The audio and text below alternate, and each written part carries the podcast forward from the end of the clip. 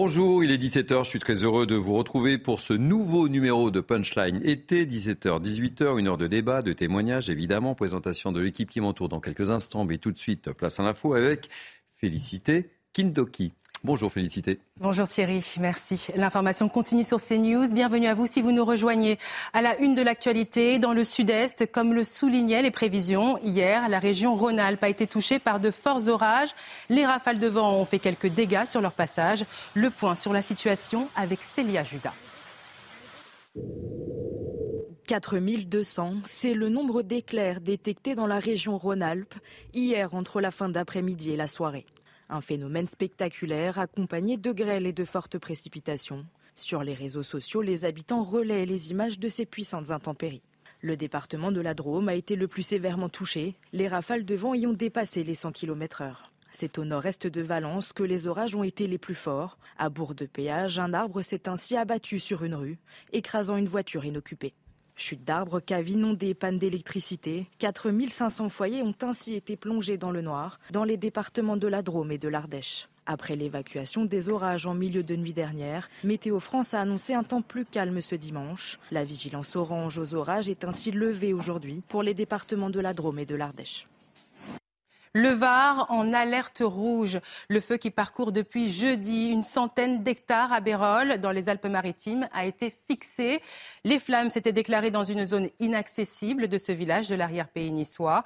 Aucune habitation n'est menacée. Mais si le feu est désormais contenu, les pompiers précisent toutefois devoir encore traiter un point chaud détecté lors de leur surveillance nocturne.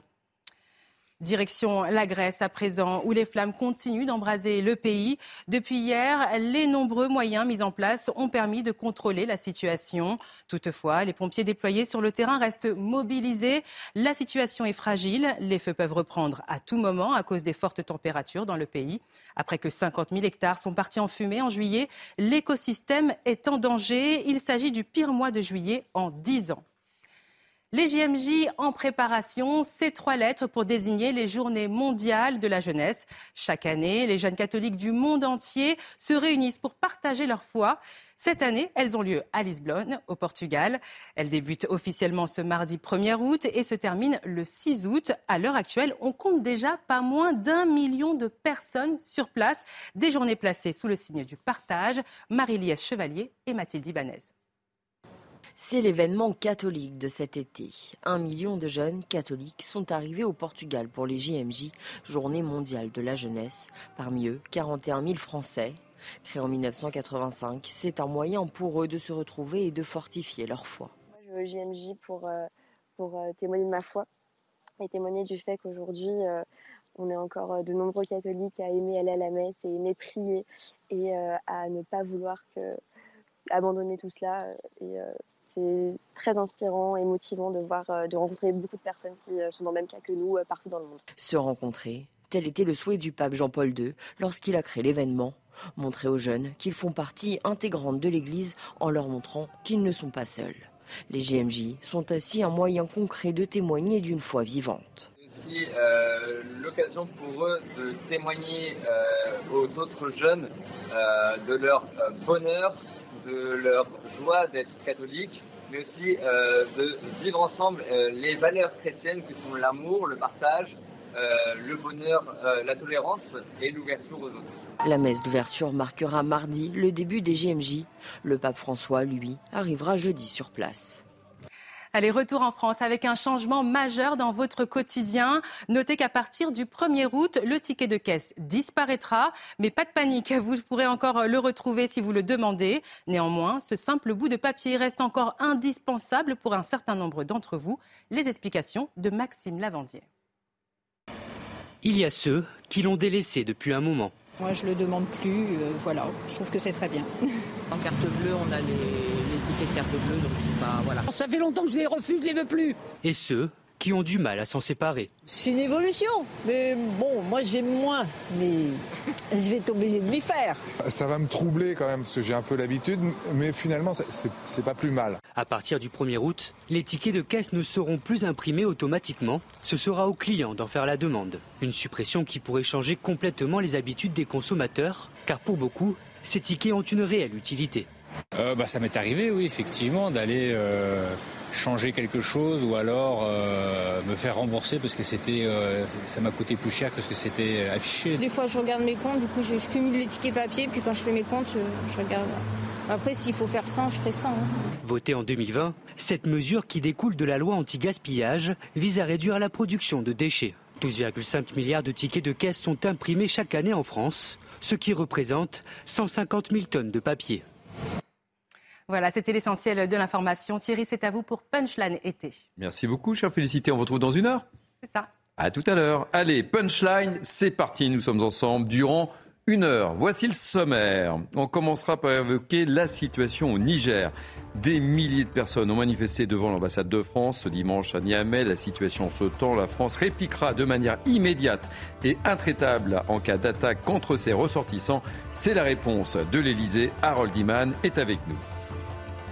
On évoquera encore cette violence ambiante avec une scène surréaliste dans un cinéma de Nice. À l'issue d'une séance, une bagarre a éclaté entre plusieurs jeunes. Tout a été filmé et bien évidemment diffusé comme d'habitude sur les réseaux sociaux. Doit-on s'habituer à ce type d'incident? On en parle. On évoquera aussi ce bras de fer à Paris entre la droite et la gauche après le viol d'une touriste mexicaine sur le champ de Mars au centre des débats, l'insécurité à Paris. Très heureux de vous retrouver donc pour cette heure de Punchline été avec moi pour commenter l'actualité. Jean-Michel Fauvergue, ancien chef du RAID. Soyez le bienvenu, cher Jean-Michel. Harold Iman, euh, spécialiste des questions internationales. Et on va parler du Niger, évidemment, avec vous. Et puis Amine Elbaï, juriste. Soyez bienvenue, mon cher Amine. On va donc commencer ce punchline été par le Niger. Ça bouge au Niger. Des milliers de personnes ont manifesté, je le disais, devant l'ambassade de France ce dimanche à Niamey. Certains ont même insisté pour y entrer. La plaque ambassade de France au Niger a même été arrachée avant de la piétiner. Le drapeau, vous le voyez sur ces images, le drapeau français euh, a été carrément euh, brûlé. On écoute tout de suite la réaction d'un des manifestants.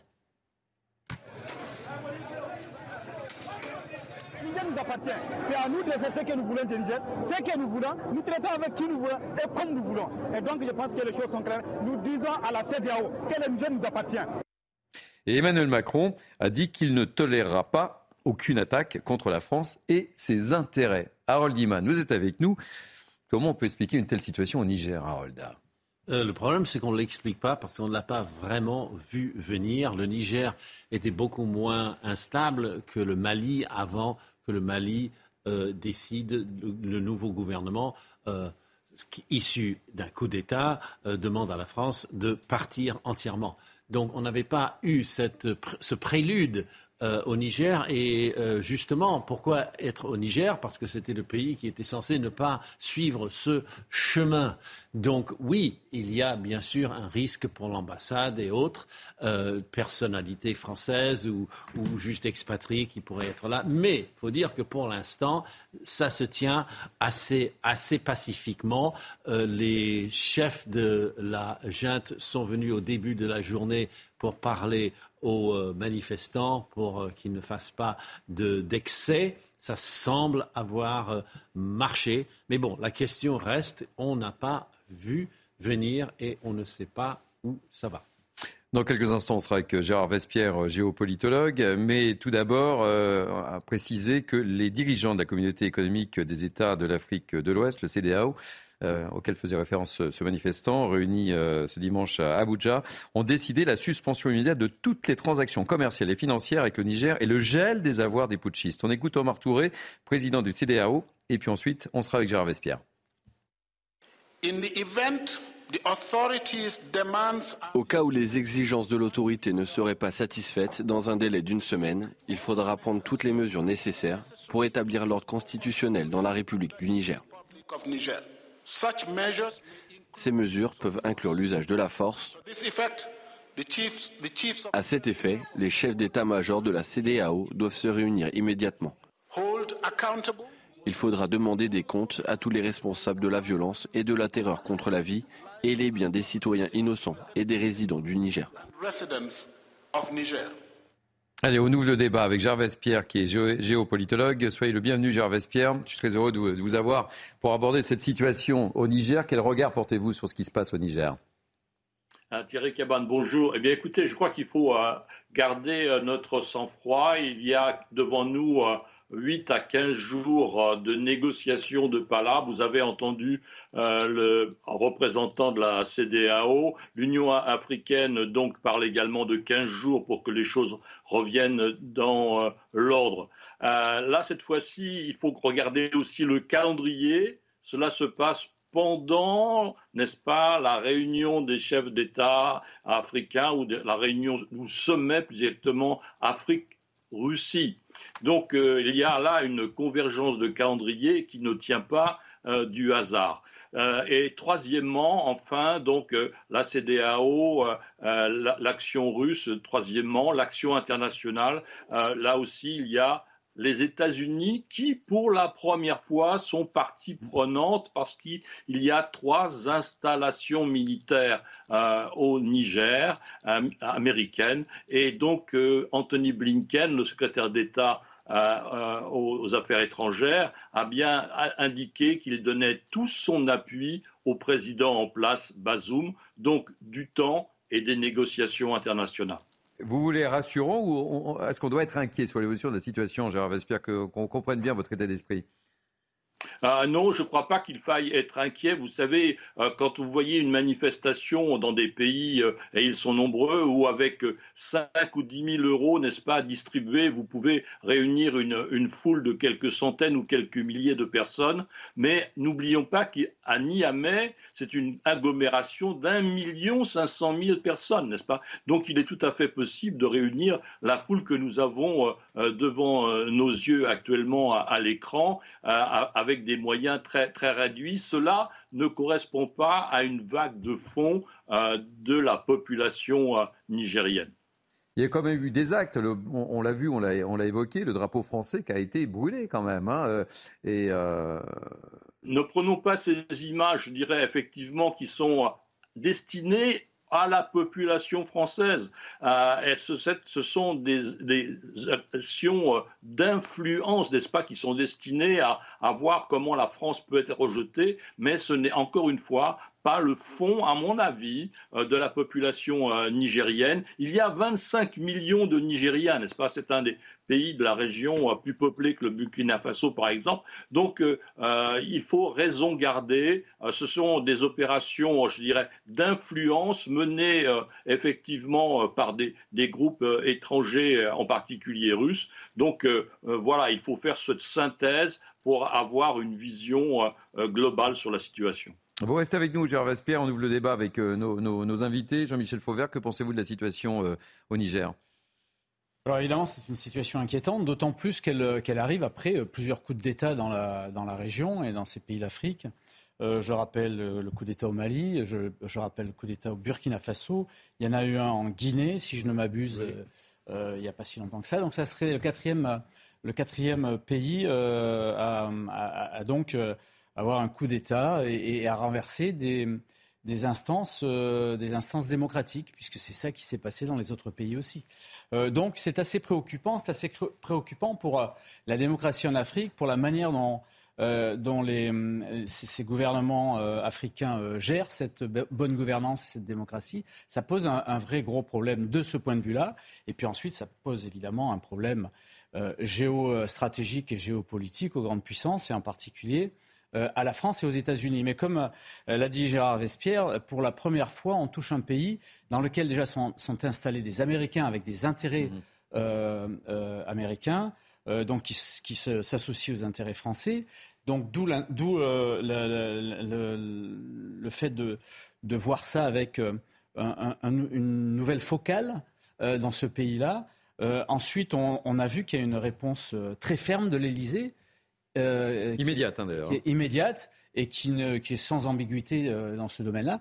Et surtout, euh, la prise en compte du, problème par la CDAO, par les, les, 15 ou 16 États de la CDAO, qui, eux, pour le coup, essayent d'avoir une, une communauté d'États dans la mesure du possible démocratique. Ils ne sont pas tous démocratiques, mais en tout cas une communauté d'États apaisée pour pouvoir commercer, pour pouvoir travailler sur le long terme. Donc tout ça fait que euh, il y, a, des évolutions qui sont totalement différentes aujourd'hui euh, pour les puissances euh, occidentales et les, Américains par rapport au Niger que ce qui s'est passé dans, un passé assez proche face au Mali, face au Burkina Faso et face à la, à la Guinée. Amine Delbaï, est-ce que vous êtes rassuré par les propos et, l'analyse de, de Gérard Vespierre? Est-ce que vous êtes inquiet? Vous savez, le Niger traverse au même titre, on l'a rappelé, que le Mali, que le Burkina Faso, que la Guinée, une crise politique sans précédent. La France, aujourd'hui, perd peu à peu sa notoriété, sa place, sa force dans la diplomatie. Elle est menacée, menacée par les influences étrangères. Les et on a vu le drapeau russe, euh, euh, et, notamment, et, le drapeau français brûlé. Et notamment les forces Wagner euh, qui viennent aujourd'hui déstabiliser notre pays. rappelons, la France a des intérêts assez importants au Niger. 10% d'importation d'uranium. Nous avons 1500 de nos soldats 1500 militaires qui sont présents au Niger pour lutter contre les, groupes djihadistes. Euh, rappelons cependant que notre pays a quand même euh, été défié, défié sur le plan sécuritaire, nous l'avons rappelé, défié sur le plan diplomatique. Je le dis, je crois qu'il euh, faudra une unité nationale autour du président de la République, parce que c'est la France qui est en jeu, parce que ce sont les intérêts de la nation qui sont en jeu, et surtout, euh, je vous le dis, euh, il y a un autre risque qu'il faut ne pas prendre à la légère. C'est le risque migratoire. Depuis le mois de janvier 2023, l'Algérie a expulsé 20 000 euh, Nigérians vers vers. ils, ont procédé à ce qu'on appelle Nigériens. Nigériens, pardonnez-moi. L'Algérie a procédé à 20 000 expulsions de Nigériens vers le Niger, puisque c'est un pays frontalier je crois que dans les prochaines heures, si ce n'est peut-être les prochaines semaines, il pourrait y avoir un nouveau chaos migratoire. On a vu ce qui s'est passé récemment en Tunisie. On voit également les images euh, dans le désert du Sahara. Il pourrait y avoir une crise humanitaire sans précédent. Et donc, il faudra effectivement s'unir, moi je le dis, autour de la diplomatie française, faire confiance à nos forces présentes sur place pour rétablir l'ordre et aider évidemment la population euh, du Niger à rétablir l'ordre constitutionnel. Lorsqu'on voit ces, images, euh, je, vous pose la question à tous les deux, euh, Vespierre et, Harold Iman, est-ce qu'on peut être inquiet pour les ressortissants français ou est-ce qu'il est trop tôt? Oui, je pense qu'il est, trop tôt, effectivement, dans, la mesure où déjà les, militaires au pouvoir à, Niamey, donc appelle au, calme. Je crois que ça, ça va être, comme vous l'avez souligné, un élément important. Euh, dans le mécanisme auquel nous, euh, qui, se déroule au, Niger, il faut bien regarder que euh, le mécanisme est parti de la garde présidentielle, n'est-ce pas? Donc une petite, c'est un commando. Ce n'est pas l'armée dans sa totalité, ce n'est pas le chef d'état-major qui a mené les affaires, qui a mené le putsch. Donc ça veut dire quelque chose. Et l'armée s'est ensuite euh, réunie avec les, putschistes de la garde présidentielle, mais pour éviter une effusion de sang. Donc ça veut bien dire qu'il y a là aussi un, rapport de force. Enfin, euh, depuis l'extérieur, on a parlé beaucoup, et c'est très bien, de la CDAO, mais le nouveau président, donc qui est le président du Nigeria, euh, depuis le 7 juillet, a, a bien dit qu'il voulait mettre en place une capacité d'intervention militaire. Donc c'est la première fois, on ne sait pas si bien sûr elle va être utilisée euh, dans les événements qui viennent de survenir au, Niger, mais c'est la première fois que la CDAO, donc l'ensemble de la population, plus de 300 millions d'Africains, décide d'intervenir dans le cadre mmh. d'une force nouvelle euh, militaire de la CDAO, soit contre des djihadistes, soit pour maintenir des États euh, avec des pouvoirs démocratiquement élus, comme cela a été euh, précisé euh, par le président de la CDAO. Donc là, on est dans une situation nouvelle par rapport à ce qui s'est passé au Mali, par rapport à ce qui s'est passé au, au, Burkina Faso. C'est pour ça qu'il faut rester très prudent. Il y a des forces vraiment très puissantes pour maintenir la situation antérieure. Jean-Michel Fauberg. Oui, dans de nombreux pays euh, africains, il y a effectivement des, espèces de troupes d'élite qui protègent euh, le pouvoir, qui sont les gardes présidentielles ou les gardes républicaines. Euh, et là, c'est effectivement une petite partie qui, qui, qui, a fait ce putsch et, pas l'ensemble de, l'armée. Donc il faut voir comment cette armée va se situer, sachant que au, Niger en particulier, l'armée, du Niger il y a une collaboration très étroite avec il y a un attaché de défense mhm. français avec des, des, des, spécialistes français qui euh, travaille avec, avec les armées locales. Vous avez aussi un attaché de sécurité intérieure pour la sécurité intérieure français qui travaille aussi avec la gendarmerie et avec la police euh, au niveau du Niger. Et que, euh, et que jusqu'à présent, les choses se passaient euh, relativement correctement et relativement bien, parce que cette armée est en train justement de s'équiper, ça vient d'être dit, pour pouvoir se projeter aussi euh, à l'extérieur. Donc on est un peu à, on est un peu à, contresens de, de, ce qui, euh, de ce qui se passait jusqu'à présent, et c'est très surprenant. donc d'où l'intérêt de voir toutes ces, toutes ces tous ces échanges qui vont avoir lieu assez rapidement, pour voir un peu comment les choses vont évoluer dans ce domaine-là. Harold Iman. Oui, et le président de la République a parlé au président Bazoum aujourd'hui au téléphone. Donc c'est un drôle de coup d'État dans lequel la personne que vous renversez a accès au téléphone et parle au chef d'État étranger.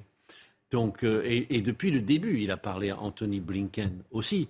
Il a parlé à divers chefs d'État africains. Donc il y a une espèce de grosse négociation derrière et c'est beaucoup moins, euh, je dirais, cinglant, dramatique que la manière dont les choses se sont passées au Mali. Gérard Vaspier, une dernière question. C'est également, euh, euh, Amine Elbaï euh, l'évoquait, c'est également l'image de la France qui est sérieusement entachée, quoi qu'on en dise quand même, et sa prédominance dans ces pays.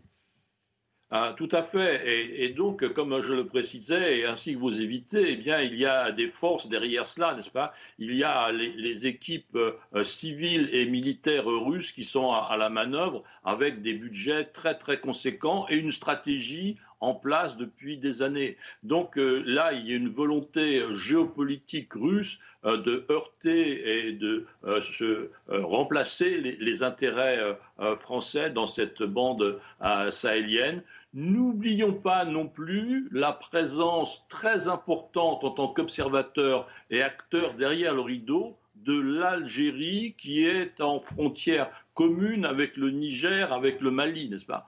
Donc euh, là, il y a vraiment une partie géopolitique qui se joue, euh, pas seulement pour la France, mais l'ensemble du dispositif de géopolitique de la région. Mais est-ce que la France doit s'accrocher au Sahel, Gérard Vespierre, dans de telles conditions? On n'a pas à s'accrocher, n'est-ce pas? Nous sommes là depuis un certain nombre de, euh, dizaines d'années, euh, plus d'un siècle. Ouais, mais là, on voit à bas la France quand même. Hein. On veut plus de nous, visiblement, là.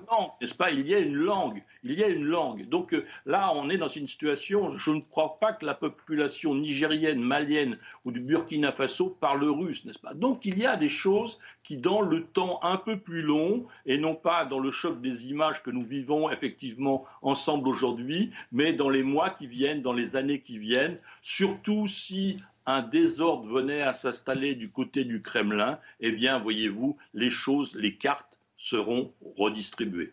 Donc, pour résumer, vous êtes rassurant Je suis analyste et donc je vois qu'il y a une situation, comme l'a précisé d'ailleurs euh, précisé pardon euh, Harold tout à l'heure, il y a une situation complètement différente, nouvelle, euh, qui se joue au Niger par rapport aux autres tentatives de coup d'État. C'est un profil différent avec une situation et une organisation et des organisations internationales qui sont partie prenante pour la première fois. Merci beaucoup pour votre témoignage et votre analyse, Gérard Vespierre, géopolitologue.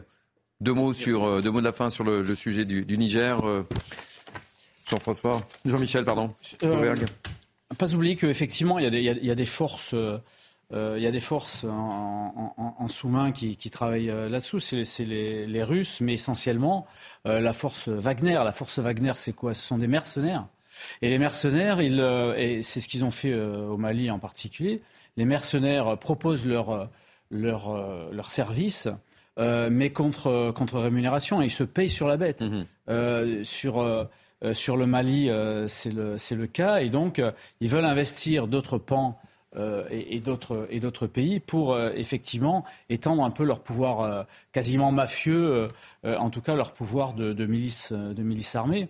Et, mais là, sur le Niger, encore une fois, j'ai bien écouté l'analyse euh, de Gérard euh, Vespierre, euh, qui est une analyse lucide. Je pense qu'il faut attendre un peu avant que de dire euh, que la France est en perte totale d'influence. C'est vrai qu'elle a une perte d'influence générale sur la région, mhm. mais c'est ce qu'on demandait. On l'a demandé depuis les années Mitterrand, on se demandait en interne, hein, euh, le centre le, la France-Afrique. Maintenant, c'est fini, donc il faut se calmer là-dessus, et c'est ce qui s'est fait. Mais euh, aujourd'hui, on va essayer de voir comment euh, la riposte va s'organiser. Euh, et je pense qu'on euh, a déjà vu un, pourtour de ces choses-là, en particulier avec l'intervention du président nigérian de la, CDAO. je crois qu'il est nigérian, hein, le président, je parle sous votre contrôle, et qui, est en train de, dire ça ne va pas se passer comme ça. On suivra dans les prochains jours l'évolution de la situation au Niger. On va marquer une pause dans ce punchline été et on se retrouve dans quelques instants. On parlera d'une séance de cinéma qui a mal tourné à Nice avec euh, des images un peu surprenantes, évidemment diffusées sur les réseaux sociaux. Bref, on en parle juste après. A tout de suite. Il est 17h30, c'est bien un punchline été. Nous sommes ensemble jusqu'à 18h avec moi pour commenter l'actualité. Jean-Michel Fauvergue, ancien chef du RAID, et Amine El Bailly, juriste. Messieurs, on va prendre la, direction de Nice. Pourquoi Nice? Parce qu'en fait, il y a une séance de cinéma qui a été écourtée pour cause de bagarre. les faits se sont déroulés jeudi soir lors de la diffusion du film Les Dégains 2. Vous connaissiez ce film ou pas? Ça vous parle? Les Dégains 2 moi, j'ai vu la bande-annonce à l'occasion de notre film que je suis allé voir. J'ai vu la bande-annonce, je dois vous avouer que ça ne m'a pas beaucoup parlé. Quoi. Ça Bon, Amine, vous ne connaissez pas? Euh, J'ai vu la bande-annonce. Mais pas plus que ça. Je, écoutez, j'ai pas été extrêmement euh, emballé par le film. En tous les cas, il a suscité des réactions. On rappelle des faits avec Mathilde Ibanez et on sera avec euh, Mohamed Ben Bedour, qui est médiateur, qui nous expliquera un petit peu comment il réagit à la séquence qu'on va lui montrer. Mais tout de suite, rappel des faits, Mathilde Ibanez.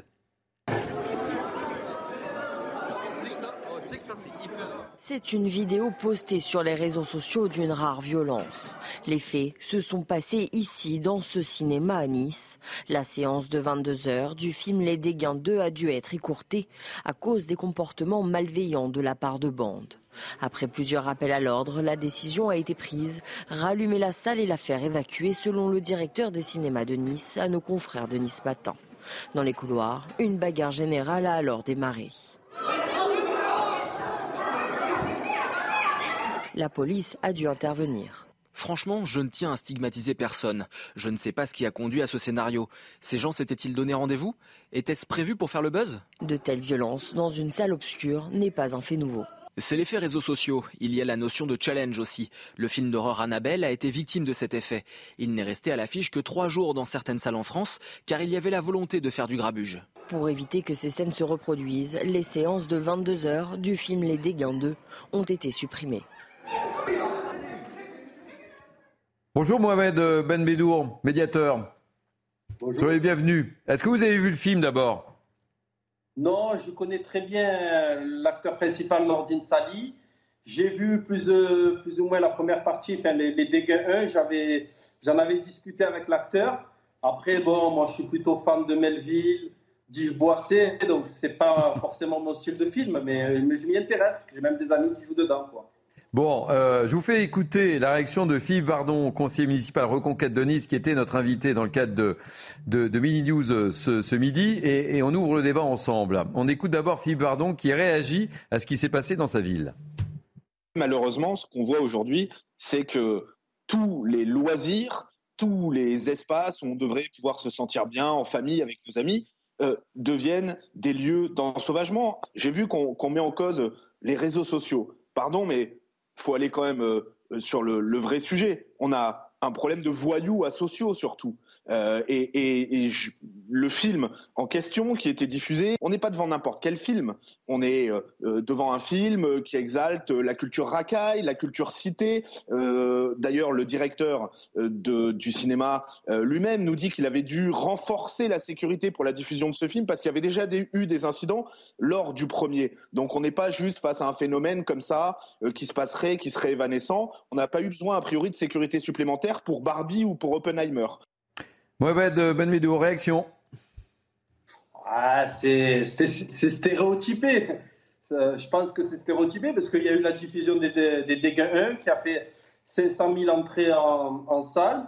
Il n'y a pas eu de souci. Il y a eu des films un peu plus avec, euh, on va dire, euh, des sujets plus délicats comme Les Misérables, vous voyez, quand ça traite d'émeutes, de, de violences urbaines dans les cités, il n'y a pas eu de souci. Là, je pense que le problème qu'on a, c'est surtout les jeunes de maintenant, les réseaux sociaux et l'échange que, peuvent avoir, que peuvent avoir les jeunes euh, entre eux non mais vous comprenez qu'on puisse aller au cinéma sans être obligé de, s'affronter. Bon, il n'y a pas eu de casse euh, au sein du cinéma, mais euh, que, le propriétaire du cinéma soit obligé de prendre des mesures de sécurité pour protéger son cinéma, c'est on, marche un peu sur la tête quand même, Mohamed Ben Medour, vous qui êtes médiateur. Non, ça c'est sûr. Moi-même, quand je vais euh, à une séance de cinéma, c'est pour, pour me détendre et pour me divertir. C'est pas pour, pour assister à de la baston. Là, c'est ce qui s'est passé, donc, euh, et c'est vraiment violent. Après, euh, faudrait, ben, moi je parle en tant que travailleur social, ben, essayer de travailler ce genre de comportement en amont. Il faut qu'aussi, euh, ben, que ce soit les, acteurs, les rappeurs, les, ben, tous les gens du, du, monde artistique aussi fassent passer un message un peu, on va dire, de, de non-violence à ces jeunes-là. Mais qu'est-ce qui se passe dans leur tête, vous qui connaissez bien ces jeunes, ce profil de jeunes? Qu'est-ce qui se passe dans leur tête pour aller voir un film et que ça dégénère de la sorte? C'est ça qu'on a envie de comprendre. Pourquoi? Ben, C'est difficilement compréhensible. Moi, les connaissant, j'en suis sûr. Après, je ne connais pas les jeunes en question, donc je ne vais pas m'avancer à quoi que ce soit. C'est que ben, j'en suis sûr qu'ils n'ont ils ont même pas prévu en fait d'en découdre. Euh, je pense, à mon avis, c'est souvent le cas, je le vois entre entre jeunes, comme ils se parlent, ben, ils s'insultent. Je ne vais pas dire les noms, ils parlent ta mère ci, ta mère ça, mais, mais pour eux, de, de, de, façon tout à fait normale. Moi, je pense que c'est le dialogue entre jeunes qui est pas bon. C'est ce que je constate, moi. Quand je les sors, ben, ils s'insultent leur mère, mais comme ça, gratuitement, mais même sans animosité, mais ils sont obligés d'évoquer leur maman, leur maman, ils se moquent, ils se moquent d'eux. Mais on fait quoi alors, euh, Mohamed Ben Medour C'est quoi la solution? Ben, La solution, c'est la prévention et l'éducation. C'est tout. Moi, ce que je leur dis, j'aurais, euh, moi, ça m'horripile quand je les entends parler comme ça. Euh, je, leur dis, voilà, je leur, je leur fais, je leur rappelle un peu le, ce, que, ce que le respect, ce qu'est le sens des valeurs, ce que l'essence de la famille. Euh, c'est ça, c'est leur inculquer les valeurs et l'éducation pour pas en arriver à ces situations-là et leur, leur, faire comprendre aussi que quand on va au cinéma, ben, c'est pas pour se battre. Amin Delbaï, quelle est votre réaction? Elle est double. Mais je trouve en fait, euh, euh, j'allais réagir sur le coup de l'émotion, euh, et puis non finalement. mais j'ai presque l'impression, à écouter ce témoignage, qu'on va acter demain le retour des grands frères. Pardonnez-moi, mais ce qu'il faut, c'est pas, excusez-moi, de, la prévention ou hmm. l'éducation. L'éducation, d'abord, c'est le rôle de la famille. il faut de l'ordre parce que ceux qui vont euh, regarder un film ont le droit à la paix, ils ont le droit de passer un bon moment en famille. Il me semble. Il faut rétablir un certain nombre de valeurs. Là où je m'interroge en réalité, euh, c'est pas tant sur le cinéma, puisque d'ailleurs le cinéma avait prévu euh, plus d'agents de sécurité que pour d'autres films. Donc on a pu finalement anticiper un risque sérieux dans la projection de ce film. Moi, ce qui m'étonne, en réalité, c'est la carence la carence ici de l'autorité municipale, c'est-à-dire du maire de Nice, dans l'exercice de son pouvoir de police. Non, mais là, en l'occurrence, il n'est pas patron du cinéma. Euh, Alors, je vais y arriver. Il n'est pas patron du cinéma. Pour, je vais il ne peut pas gérer le cinéma quand même. Enfin, on peut lui poser la question, mais ça, ça Alors, me difficile. moi, je suis juriste. Je hmm. suis un homme de loi. Et je vais vous citer un arrêt du Conseil d'État. C'est un arrêt du 18 décembre 1957 hmm. qui s'appelle l'arrêt Société Lutetia. Et c'est un grand arrêt de la jurisprudence administrative et qui a contribué à la construction de la jurisprudence du Conseil d'État. Et à l'époque, d'ailleurs, pour l'anecdote, le maire de Nice avait pris un arrêté euh, municipal pour interdire la diffusion euh, d'un film euh, au motif que la diffusion de celui-ci pouvait constituer un trouble grave pour l'ordre public. Ils avaient même évoqué dans l'arrêté des considérations morales en disant que la projection de ce film était totalement immorale. Eh bien, qu'a dit le Conseil d'État? Le Conseil d'État a rejeté la requête du cinéma, qui s'appelait la société Lutetia, en admettant qu'un maire peut, en vertu de son pouvoir de police, euh, mettre en œuvre son pouvoir de police et interdire la diffusion d'un film. Monsieur Christian Estrosi, pardonnez-moi, mmh. j'ai entendu le témoignage d'un conseiller municipal, aurait pu, euh, en tout cas, mettre en œuvre son pouvoir de police. Si je m'abuse, je, ne suis pas certain qu'il y ait eu d'autres d'autres bagarres de la sorte suite à ce film.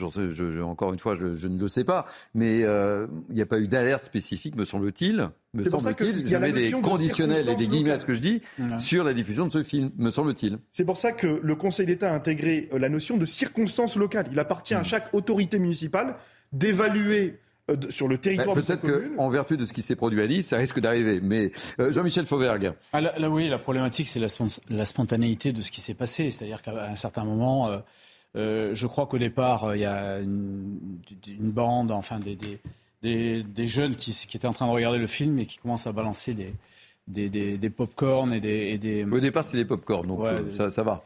Popcorn, ça va, c'est pas trop dangereux. Mais le problème, c'est que quand, quand vous les recevez, à un certain moment, vous êtes un peu agacé. Et donc après, c'est parti de popcorn, c'est parti un peu en cacahuète, si j'ose m'exprimer ainsi. C'est-à-dire, elle était facile. Ça je la garde. C'est-à-dire que, c'est-à-dire que voilà, on est sur une bagarre générale. Bon, au vu de la bagarre générale, on n'est on, n'est pas dans, dans, une bagarre de bande armée, euh, hyper, armée, etc. Hein. C'est une boîte à gifles qui est ouverte. Et, euh, voilà, certains sont en train de se de, de, se frictionner un peu les oreilles et tout. Pour autant, les faits sont, les faits sont importants. Euh, mais euh, ramenons quand même les choses à leur juste proportion. La problématique, c'est la spontanéité des choses et qui fait que ça va, la police euh, nationale ou municipale va mettre un certain temps à arriver sur les lieux pour mhm. faire cesser tout ça. Le, le, le on, on, répète que le gérant du cinéma, lui, avait prévu que ça, voilà, c'était un film un peu qui allait échauffer un peu les esprits, et donc il avait renforcé avec la sécurité privée qu'on voit d'ailleurs sur le, sur le petit sur les images, sur le mmh. film. De, de, voilà, de renforcer sa sécurité. Bon, voilà, on en est là. L'idée, c'est quoi après, une fois qu'on a, qu'on a assisté à ça, pour éviter et que ça recommence et que euh, on assiste à chaque fois à des, à des choses comme ça Eh bien, l'idée, c'est de travailler sur tout sur, tous les, les, les, sur tout le segment de, de, des pouvoirs que l'on a, c'est-à-dire évidemment, euh, et là, je, je euh, Mohamed Ben Medour. Ben Medour a, raison. C'est une affaire d'éducation, c'est une affaire de, de, politesse, c'est une affaire, et, et, Amine aussi a raison, c'est une affaire d'éducation des parents. Mmh. Euh, les, jeunes qui sont euh, déscolarisés, désociabilisés, etc., euh, vous, avez des, vous avez des structures pour ça. Vous avez des épides, vous avez des écoles de la deuxième chance. Vous avez, voilà, il y, a des tas de, choses à faire dans ce domaine-là. Et puis après, quand il y a des coups qui sont portés, eh ben, il y a des plaintes et ensuite euh, des procédures. Et après les procédures, il faut des, des, des réponses pénales adaptées à la situation. Adaptées à la situation. On va pas mettre 10 ans de prison euh, sur, sur, sur des, des, agresseurs comme ça qui se, qui se chauffent un peu les oreilles. Mais il faut, il faut une, une, une réponse pénale à tout prix. Mmh. Euh, ne serait-ce que des courtes peines de 15 jours de prison, par exemple, les, les, les introduire en France. Pourquoi pas?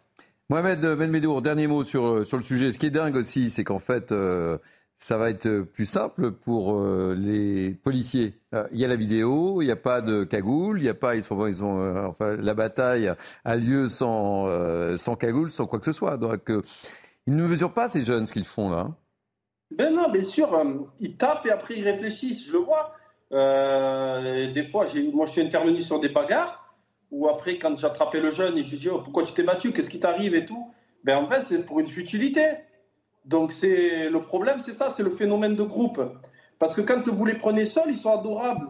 Mais quand ils sont en bande, ils sont détestables. C'est en fait, c'est le. Et, même j'ai un collègue qui est éducateur à la prison pour mineurs qui me l'a dit. Il m'a dit j'avais une fois il n'y a pas longtemps, un jeune en larmes, qui me dit oh, mais tu comprends, désolé, je suis obligé de montrer ce que je veux devant les collègues, sinon ils vont m'écraser. C'est ça, c'est le phénomène de groupe. C'est ça le problème. Merci euh, d'avoir accepté de témoigner dans Punchline été, euh, Mohamed Ben Medour. Je rappelle que vous êtes médiateur. Merci euh, mille fois. Je ne sais pas si on a apporté une grosse solution à cette problématique, parce que de toute façon, j'ai le sentiment que ça va se reproduire, malheureusement. Je, crois que ce médiateur a compris la situation réelle des bandes. parce qu'on n'est pas sur la situation des quartiers populaires, de jeunes victimes de la société, victimes de l'oppression sociale. Non, non, non, non. Et je crois que ce médiateur, en fait, a très bien décrit la situation de ces bandes qui agissent vraiment avec un but bien précis. Euh, le but, euh, c'est évidemment d'instaurer la loi du plus fort, d'instaurer aussi la loi du caïd. Et vraiment, moi, je m'interroge, personne n'en a parlé, mais euh, vous savez qu'à l'heure où je vous parle, les policiers de Nice sont en grève. Alors, ils sont en arrêt maladie, mais ils sont en grève. Hmm. Il n'y a qu'une seule patrouille de police secours pour toute la ville de Nice. Hmm. je tiens vraiment à les saluer et à leur rendre hommage. Euh, c'est la démonstration qu'aujourd'hui, Les Français ont besoin de leur police. On a besoin des policiers justement pour nous protéger et pour remettre de l'ordre.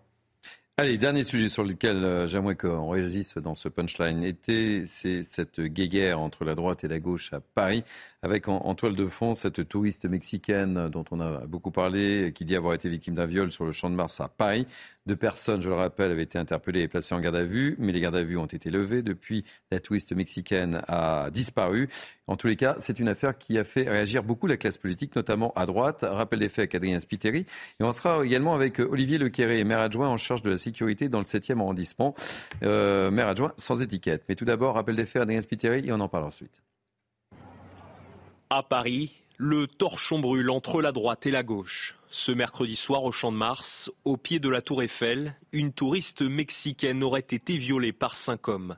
Rachida Dati, maire du 7e arrondissement de la capitale, demande à la municipalité de réagir. Combien d'agressions sexuelles et de viols attend Anne Hidalgo avant d'accepter de fermer le Champ de Mars la nuit?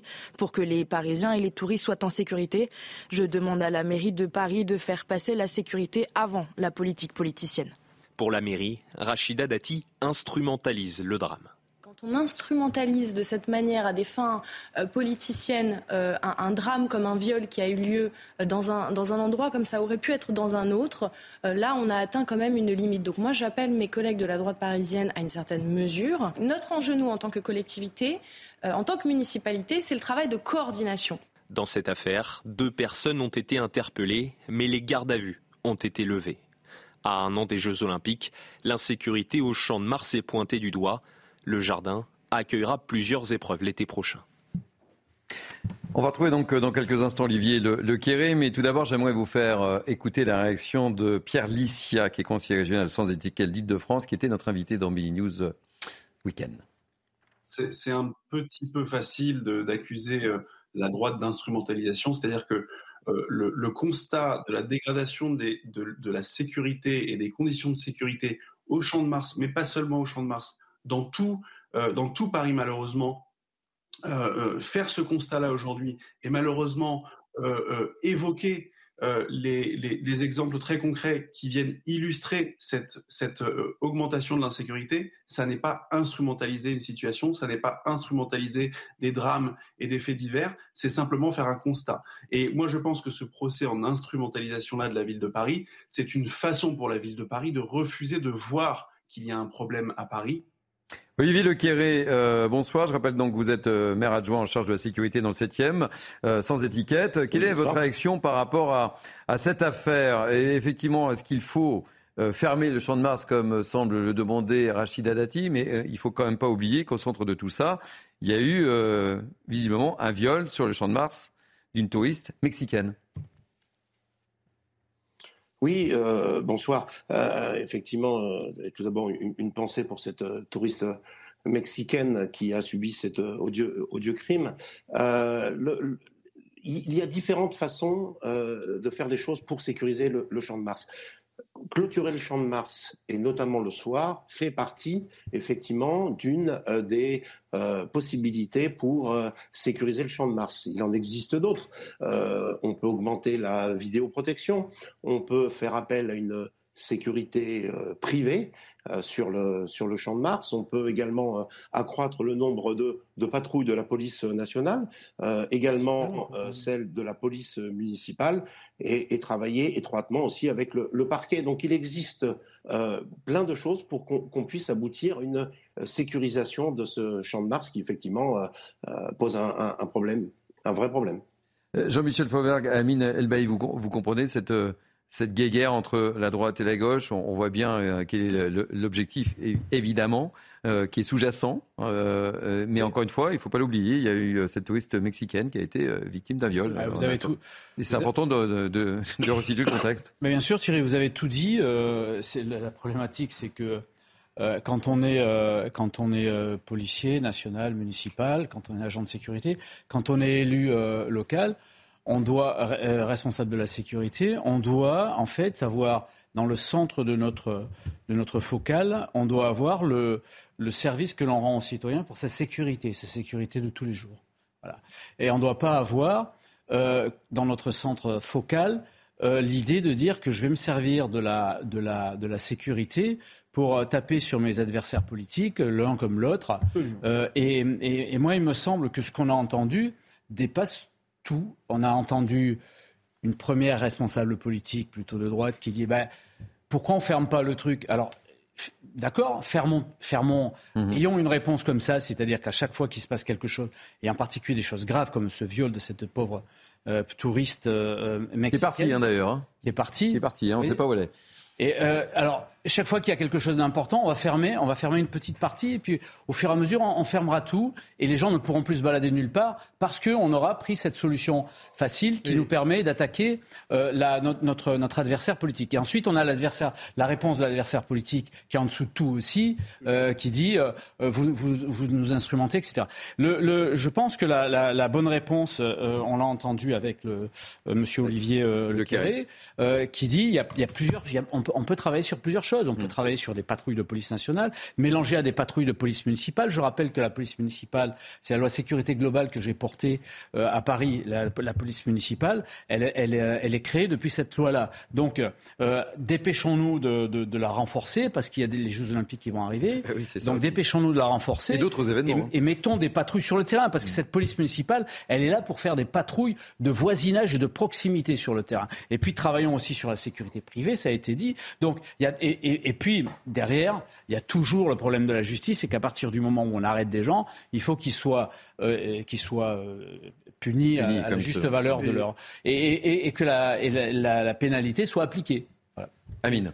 Euh, je rejoins effectivement hmm. les propos de, de Jean-Michel. Le problème sur le champ de Mars, on pourrait l'élargir sur l'ensemble des lieux touristiques de la capitale. Il y a d'abord un problème municipal et effectivement, à Paris, il n'y a pas de police municipale armée. Sur le champ de Mars, il y a très peu de caméras de vidéosurveillance. Et tu as raison, Jean-Michel, la loi sécurité globale, c'est toi, Jean-Michel. Euh, la, police municipale armée, euh, c'est Madame Hidalgo euh, qui a décidé de, de, ne pas armer la police municipale. Et la question de la présence policière se pose sur le champ de Mars. Ça, c'est le constat local. Et ensuite, il y a un constat national. Et je crois que faire de la politique, c'est aussi avoir le courage de nommer les choses. La droite et la gauche, ça fait 30 ans, 30 ans qu'on dit la même chose. Je vous le dis, ce système, c'est fini, c'est terminé. Les Français n'y croient plus. Il n'y a plus cette droite historique et il n'y a plus cette gauche historique. Euh, ce système a trahi, a menti. On s'est euh, tapé dessus pendant des élections en promettant tout et son contraire. Et une fois au pouvoir, rien n'a été appliqué la vérité dans ce dossier, et à Paris notamment, c'est qu'il y a une explosion de la violence qui est liée aussi, je le dis, je le crois, à l'immigration incontrôlée, avec notamment cette difficulté euh, de faire expulser euh, certains étrangers qui peuvent représenter une menace particulière pour l'ordre public, et parce que notre pays n'est pas capable de reconduire à la frontière ou de renvoyer dans leur pays d'origine un certain nombre de délinquants qui font l'objet d'une OQTF. Voilà, le, problème, il est aussi là. Il faut accepter quand même ce lien entre l'explosion de la violence et l'immigration incontrôlée à Paris. Le monde nous regarde. Justement, Olivier Lequeré, ce sera ma dernière question. C'est, il y a beaucoup d'événements euh, qui vont se dérouler euh, en France, chez nous très, très prochainement, notamment à, à Paris. C'est pas terrible pour l'image euh, de la capitale et, l'image de la France, Olivier Lequeré, ce genre d'histoire. Et, et, quand on voit que la touriste mexicaine est, partie, on peut le comprendre, elle a vite envie d'oublier. quoi. Oui, oui, non, mais je, comprends parfaitement. Effectivement, des, des, euh, événements arrivent. Au, mois d'août, euh, il va y avoir ce qu'on appelle les, test events qui, vont se, qui vont se dérouler à Paris. Nous allons accueillir également la, la Coupe du Monde de rugby mmh. au, mois de septembre. c'est alors, il est extrêmement important et je pense que tout le monde sera d'accord, tout le monde fera un effort maximum pour sécuriser ces, ces grands événements. Moi, en ce qui me concerne en tant qu'élu d'arrondissement, ce qui m'intéresse, c'est la, euh, la sécurité, la tranquillité des habitants au quotidien. Ah euh, et c'est ce pourquoi euh, je, disais tout à l'heure, écouté Monsieur Fauvergue qui, qui, parlait de la fermeture du champ de Mars. Il, me semble, sans, sans, trop me tromper, qu'il existe en Europe d'autres grands sites touristiques qui sont également fermés la nuit. C'est pas l'alpha et l'oméga de la sécurité, mais si on ajoute pierre par pierre ces choses-là, on arrivera au, au, moins à réduire très notablement euh, la, la sécurité au Champ de Mars et, dans Paris. Et, voilà, c'est ce, que, c'est ce que tout le monde souhaite. Enfin, c'est ce que nous souhaitons. J'espère que nous tirons tous du même côté de la corde. Merci beaucoup, Olivier Lequerry. Merci d'avoir accepté de témoigner dans Punchline été. Je rappelle que vous êtes maire adjoint en charge de la sécurité dans le 7e arrondissement. Ainsi se termine, ça va vite, hein, ça passe vite, une heure, hein, euh, fin de ce Punchline été. Merci pour votre grande fidélité à ce rendez-vous, ça nous fait très plaisir. Merci Jean-Michel Fauvergue. Merci. Merci euh, Amine Elbaï. Merci Thierry. Merci également à Anthony euh, Rodriguez et à David Bounet qui m'ont aidé à préparer ce punchline d'été. Merci aux équipes de la programmation, merci aux équipes en régie. Vous pouvez revivre cette émission sur notre site cnews.fr. Je vous retrouve dans quelques instants pour Ça se dispute avec les deux compères Julien Drey et Geoffroy Lejeune. A tout de suite.